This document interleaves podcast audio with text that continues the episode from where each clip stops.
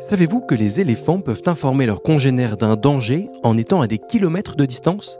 Allez, je vous raconte. Un éléphant adulte pèse en moyenne 5 tonnes. Autant vous dire que lorsqu'il s'enfuit face à un danger, il fait trembler la savane tout autour de lui. Et ça, ça émet des ondes sismiques jusqu'à 3 km à la ronde. Mais plus intéressant encore, l'éléphant en danger pousse des vocalisations de très basse fréquence, des sortes de gargouillements, qui se propagent dans le sol sur des distances qui peuvent s'étendre jusqu'à 6 km.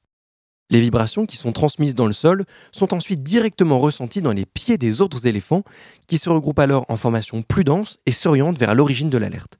Et là où c'est bluffant, c'est qu'ils sont capables de détecter si l'avertissement provient d'un individu qu'ils connaissent ou non. Mais alors comment ces éléphants ont-ils appris à transmettre et à déchiffrer des ondes sismiques? Communication, transmission, formation, les notions liées au mécanisme d'apprentissage nous sommes parfois très proches, si bien que nous les pensons synonymes. Mais que signifient réellement ces mots?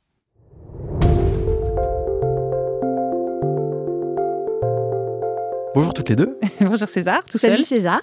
Alors, dans cet épisode, on va parler de la différence entre deux mots qui sont souvent associés, la transmission et la formation. C'est un épisode qui est important, vous m'avez dit, tout le monde fait la confusion alors que c'est vraiment deux notions qui sont différentes. Je vous laisse la main parce que de mon côté, la confusion pouvait être là aussi. Effectivement, comme tout ce qui compose la méthode TFC et notre pratique de travail, c'est basé sur ce que l'on observe, ce que l'on constate et la manière dont on dénoue les sujets avec les personnes qu'on accompagne, les personnes que l'on forme. Et donc, ce sujet de podcast euh, est arrivé parce qu'on nous a plusieurs fois demandé, mais en fait, euh, la formation, la transmission, c'est la même chose. Et on a vraiment besoin de clarifier que ça n'est pas la même chose. Et les trois euh, points clés sur lesquels ça repose et qu'on va vous présenter là euh, sont vraiment basés sur notre expérience et l'observation des personnes qu'on accompagne. Alors, quelles seraient ces trois différences entre la formation et la transmission qui est le cœur de votre métier?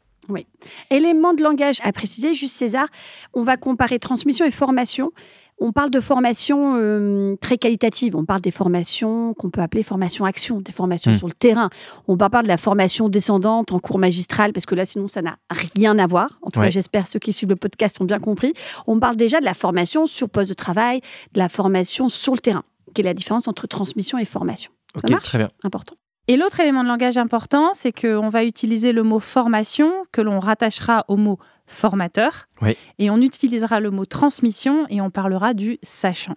D'accord. Juste pour que l'on comprenne bien ces éléments de langage-là qui vont nous amener au point numéro un.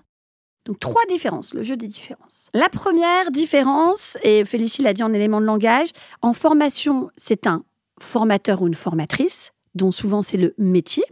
Hmm. Et sa compétence principale, c'est quoi? C'est être pédagogue. Voilà. Le but de la formation, c'est de transmettre des savoirs, des savoir-faire, des connaissances de manière pédagogique. Jusque-là, César, tu nous suis. C'est très clair. Et donc, on peut dire que la formation, c'est la pédagogie et c'est un métier. Oui. Tandis que la transmission, on n'a pas affaire à un formateur. On a affaire à un sachant ou une sachante. Ça veut dire quelqu'un qui pratique, mais qui n'est pas formé à la pédagogie et dont il ne s'attendait peut-être pas euh, à transmettre. On est plutôt sur un statut, une posture. Hmm. D'accord? C'est vraiment différent. La formation, d'ailleurs, on peut être un excellent formateur et suivre une excellente formation en anglais. Un formateur en anglais peut être excellent, on suit une super formation, et pourtant le formateur n'a peut-être jamais vécu dans un pays anglophone.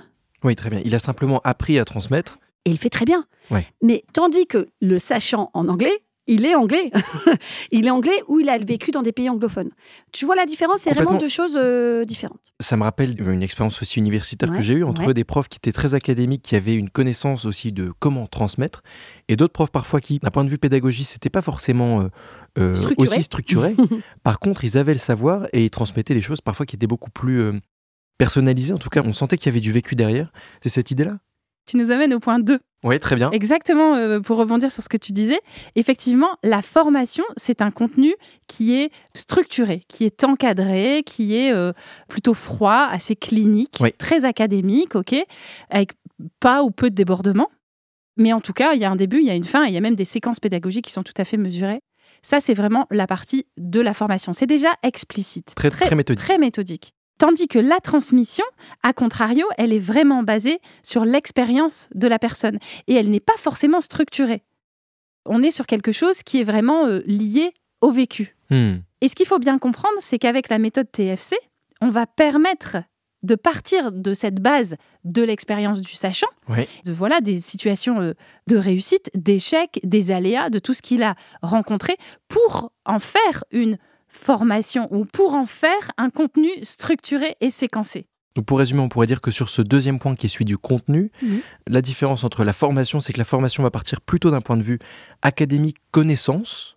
La transmission, on parle vraiment d'expérience vécue, c'est ça? C'est tout à fait Exactement ça. ça. Génial. Très bien, donc on a cette première idée de posture, cette deuxième idée de contenu.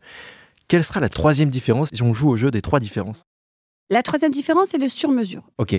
Une formation peut être faite sur mesure pour une entreprise, on le voit très souvent. Elle est faite, elle est structurée et ça peut être même un autre formateur. Ça arrive des fois, euh, vous savez, de dire Tout compte fait, je peux pas faire cette formation. Tiens, César, tu peux me remplacer. Bah oui, tu as tous les supports, tout est fait. C'est pas le plus agréable, mais tu peux le faire. Elle existe, elle est, elle est encadrée.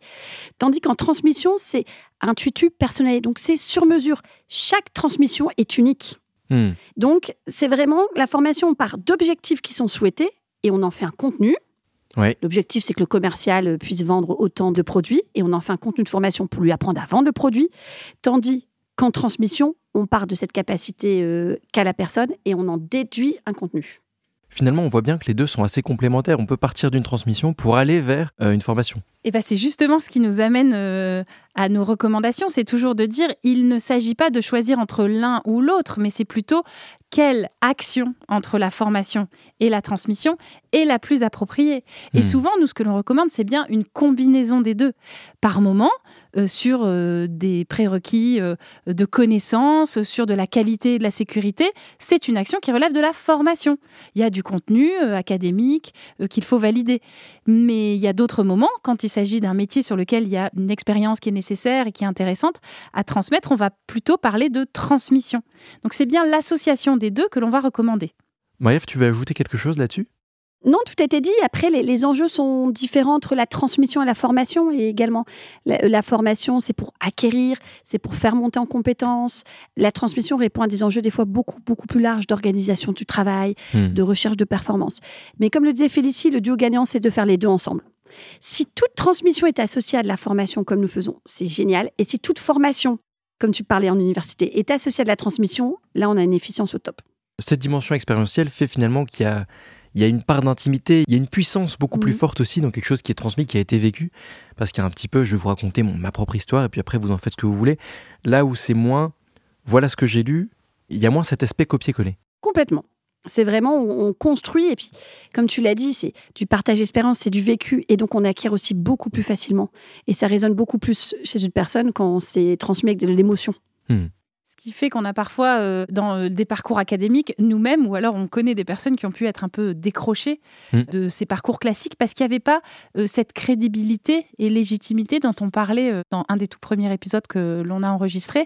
C'est-à-dire qu'on se retrouve face à un formateur Oui. qui n'est pas forcément sachant qui n'a pas vraiment vécu, transpiré la matière qu'il est en train d'enseigner.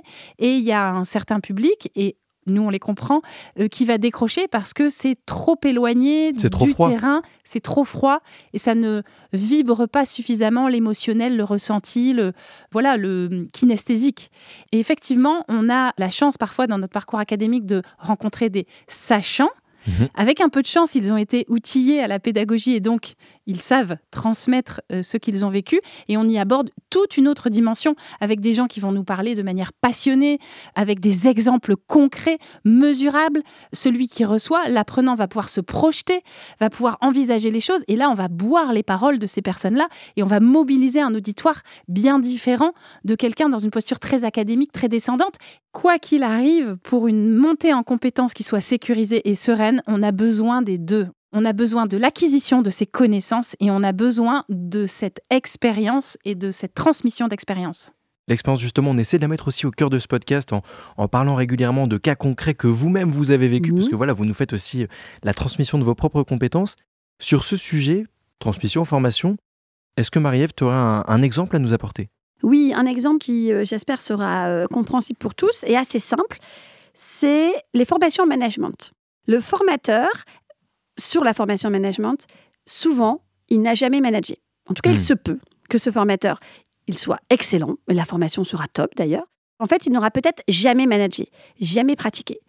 Ça n'empêche pas qu'il est capable d'apporter de la théorie des outils et d'outiller les managers pour être des bons managers. Ce qui serait c'est qu'à cette formation en management soit associée la transmission managériale, où là, ce sont des sachants, des managers qui ont vécu des situations pas forcément agréables. On sait ce que c'est être manager, c'est-à-dire expliquer les situations de conflit, les situations où il s'est retrouvé avec malheureusement un collaborateur en burn-out, des situations où il s'est trouvé seul ou en contradiction avec des décisions du CODIR. Ça, c'est de la transmission. Et donc l'idéal, ça serait d'associer une formation management avec les bases, les outils, et une transmission sur réellement comment ça se passe et quel est le vécu euh, managérial. Mêler la théorie à la pratique. Et ben, pour reformuler, César, on dira même que dans notre vision, c'est mêler la théorie et la pratique à l'expérience et Hmm. aux enseignements tirés de ces situations rencontrées. C'est très clair, super. Marie-Ève Félicie, merci beaucoup pour cet épisode. On a bien compris que formation, transmission, c'est des choses qui sont complémentaires mais qui ne sont pas synonymes. Quant à moi, je vous donne rendez-vous dans 15 jours pour un prochain épisode. Et d'ici là, n'hésitez pas à nous retrouver sur le site www.implicite.academy et sur les réseaux sociaux.